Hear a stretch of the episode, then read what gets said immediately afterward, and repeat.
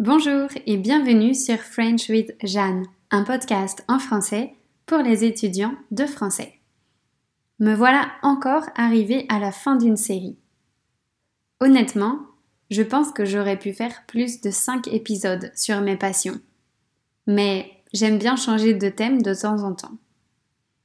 Il y a quelques semaines, nous avons atteint le chiffre symbolique des 10 000 écoutes. Au total, j'ai publié 29 épisodes, en comptant ceux de transition. Cela fait une moyenne de 340 écoutes par épisode. Ça reste un petit podcast, mais je suis très heureuse d'en être arrivée là. Voir ces chiffres augmenter fait très plaisir, car c'est presque mon seul moyen de savoir si mon podcast est écouté. J'en profite donc pour vous remercier de votre écoute et de votre fidélité. Comme je l'ai évoqué dans l'épisode précédent, je mène d'autres projets en même temps que ce podcast.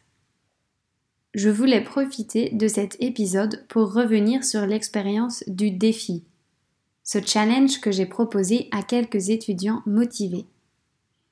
Pour rappel, il s'agissait de sept défis que les participants devaient réaliser sur une période de 15 jours. L'objectif était de leur permettre de pratiquer les quatre compétences dans une communauté bienveillante. Je corrigeais leur production au fur et à mesure.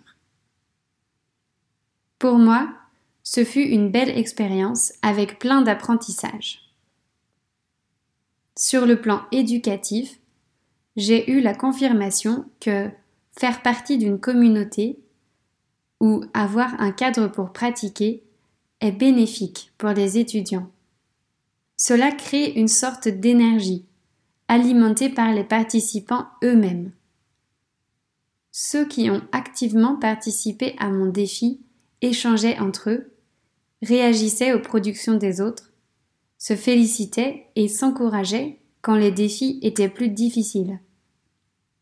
C'était vraiment sympa d'observer ça. Je pense que le fait de présenter les défis comme des challenges à relever stimule l'apprentissage. On utilise l'expression anglaise gamifier pour désigner quelque chose qu'on a rendu ludique exprès. J'avais beaucoup réfléchi à ce projet avant de le lancer, et surtout aux manières de stimuler l'engagement.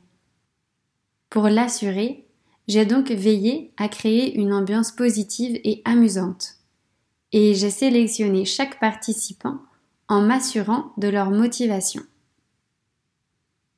Malheureusement, la moitié des participants n'a pas du tout participé. Plusieurs raisons peuvent expliquer cela. Les défis étaient peut-être trop durs ou pas assez intéressants. Le temps pour les réaliser était peut-être trop court ce n'était pas la meilleure période. C'est complexe de trouver la vraie raison.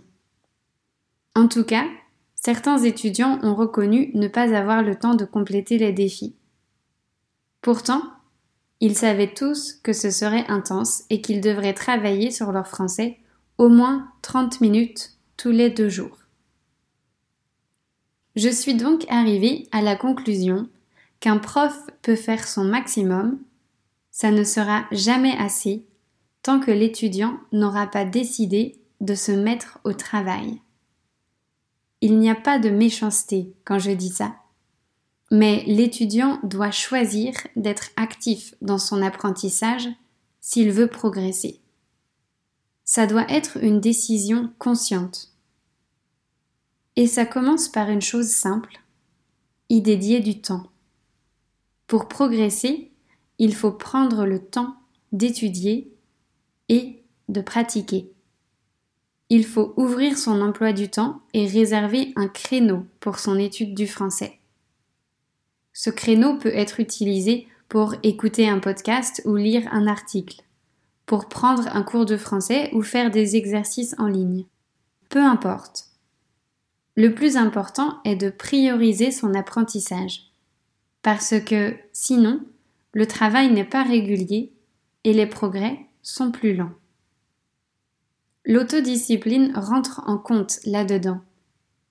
Si ce sujet vous intéresse, dans la transcription, vous trouverez un lien vers un article de Gretchen Rubin, une chercheuse et auteure américaine qui a défini quatre profils liés à la gestion de la discipline.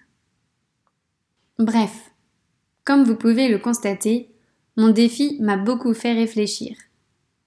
Sur le plan professionnel, ça m'a confirmé le plaisir que je prends à créer un projet de A à Z.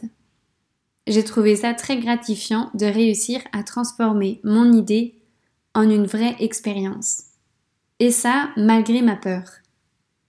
Je ne veux pas que ma peur dirige mes actions, mais je ne peux pas nier qu'elle les influence. J'avais peur quand j'ai commencé à rendre mon défi plus concret. J'avais très peur quand j'ai commencé à en parler autour de moi et à diffuser mon idée aux étudiants. Et j'avais encore plus peur quand le défi a réellement commencé. Et pourtant, je ne regrette rien. Je souhaite continuer à tester mes idées et à confronter mes peurs. Celle d'être jugée, celle de ne pas réussir, celle de faire un travail pas assez bon. Je suppose que vous aussi, vous partagez certaines de ces peurs. Le tout est de pouvoir les dépasser. Voilà pour le défi. Je ne sais pas encore si j'organiserai une deuxième édition. On verra. Je voulais aussi revenir sur un autre projet, la création d'un e-book. Cet e-book devrait contenir 45 activités pour pratiquer son français de manière autonome et régulière. Il est destiné aux étudiants de niveau intermédiaire et avancé. Les activités sont personnelles, c'est-à-dire que les réponses dépendent des individus, de leur personnalité et de leur situation. Je pense que ce type d'activité est plus efficace que de simples exercices de grammaire ou conjugaison. Si vous avez accès aux transcriptions de mon podcast, vous avez dû recevoir un email de ma part, vous invitant à me donner votre opinion sur ce sujet. En effet, avant d'avancer dans la création de cet e-book, j'aimerais recueillir l'avis d'étudiants intéressés par ce projet. Donc, si vous l'êtes, je vous invite à cliquer sur le lien dans la description de cet épisode afin de répondre à mon questionnaire. Il n'est pas long, 7 minutes maximum. Je reviens maintenant au podcast, et notamment à la prochaine série. Le thème de la série 6 sera des livres inspirants. Comme son titre l'indique, je choisirai 5 livres qui ont eu un certain impact sur ma vie et je vous expliquerai pourquoi. J'espère sincèrement que ce thème vous plaira. Je réfléchis aussi à la série suivante car j'aimerais profiter d'être en France pour inviter des Français à participer à mon podcast. J'ai fait un petit sondage sur Instagram et l'idée avait l'air de plaire, alors je vais voir si je peux faire ça.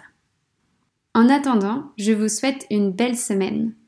N'hésitez pas à laisser un commentaire sur votre plateforme d'écoute ou à partager mon podcast avec d'autres étudiants. Je souhaite que le plus de personnes possible puissent l'écouter. Merci à vous d'être arrivés jusque-là et à très bientôt.